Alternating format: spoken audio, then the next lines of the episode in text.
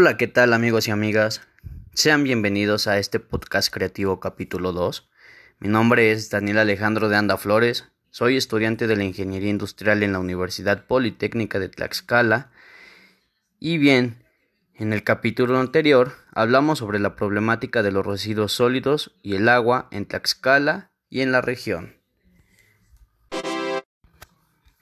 En este episodio nos vamos a enfocar principalmente en el Estado, ya que actualmente la entidad cuenta con una crisis media alta en la escasez de líquido.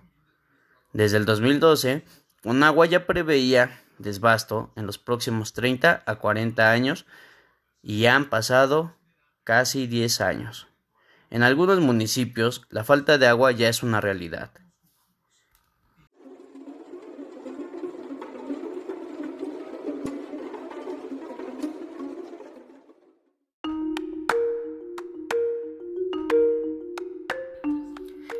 El agua es uno de los elementos más importantes para la supervivencia humana. También es uno de los elementos que más rápido se está terminando. Según el Instituto de Recursos Mundiales, en su estudio de estrés hídrico se muestra una crisis de escasez del agua en todo el mundo para los próximos años. El documento muestra de manera específica que Tlaxcala cuenta con un índice medio alto de escasez con posibilidades de que para el año 2030 pase a un índice de alto extremo por la falta de este líquido vital.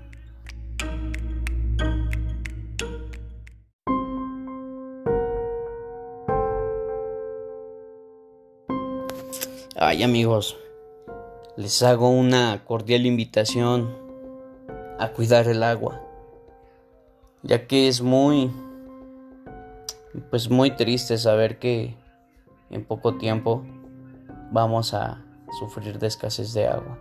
Si bien ya le estamos sufriendo, imagínense en 10 años más. ¿Qué nos espera? Por eso yo los invito a hacer un proyecto a corto, mediano y largo plazo para crear una medida de prevención y poder ahorrar más el agua.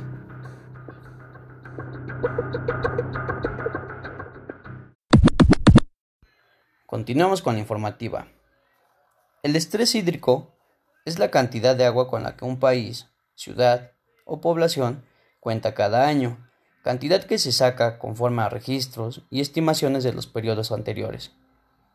Se calcula, dependiendo de qué tan rápido la región a medir se consume el agua disponible por año y su aumento conforme a sus consumos anteriores. Por lo tanto, entre más rápido se consume el agua, más estrés presenta la población. La medición por parte de los recursos mundiales para el grado de estrés hídrico se da en cinco fases. Extremo, alto, medio alto, bajo medio y bajo. Datos que arrogaron que en la República Mexicana el consumo anual de su líquido es entre el 40 y 80% en promedio. Con este indicador se le dio una puntuación del 1 al 5 a cada entidad federativa dependiendo de la fase en la que se encuentra su grado de escasez.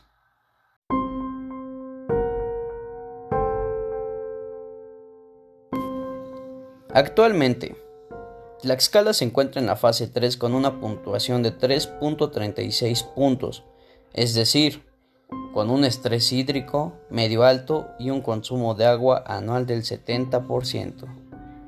Según la tendencia de crecimiento, en 10 años podría consumir hasta el 90% de su líquido. De cumplirse estas estimaciones, la entidad se encontrará en la fase 4 con una escasez de alto a extremo, como ya sucede en 15 entidades del país.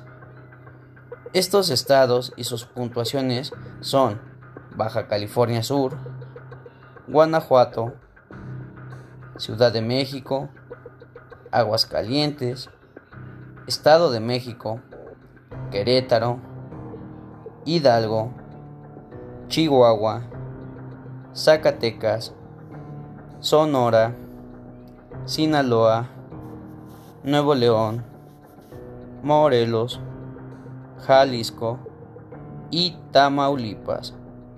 Se trata de territorios que ya consumen entre el 80 y 100% de su agua por año.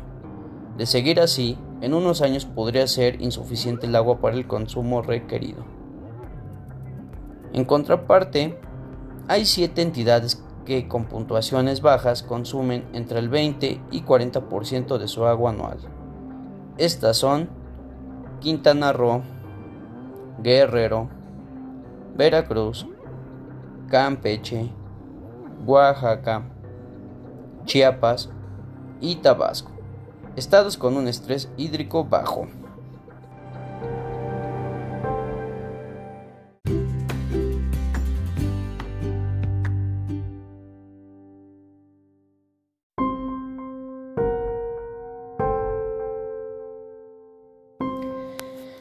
De acuerdo con la Comisión Nacional del Agua, con agua, en Tlaxcala anualmente se extraen un promedio de 212 millones de metros cúbicos de agua en toda la entidad.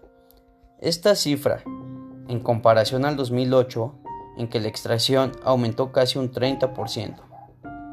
Si el consumo no se regula en otros 10 o 20 años, la cantidad de agua puede ser insuficiente para el número de tlaxcaltecas.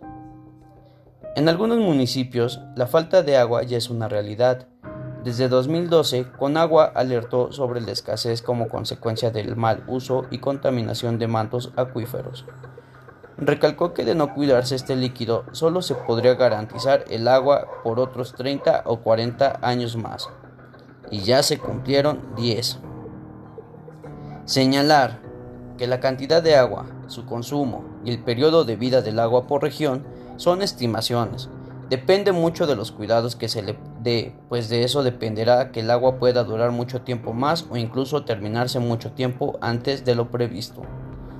En algunos lugares del mundo, como en Ciudad del Cabo, en Sudáfrica, se estimó en 2010 que tenían líquido seguro para otros 40 años más. Sin embargo, en 2018 la ciudad pasó por una crisis hídrica que casi los llevó a su día cero, con casi nada de líquido para subsistir.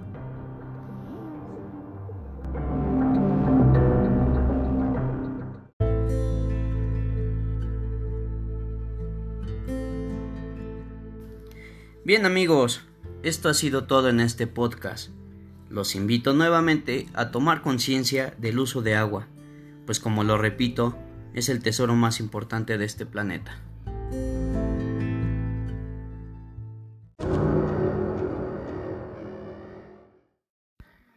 Recuerden, no hay que provocar una tragedia. Me despido y gracias por escucharme. Hasta pronto.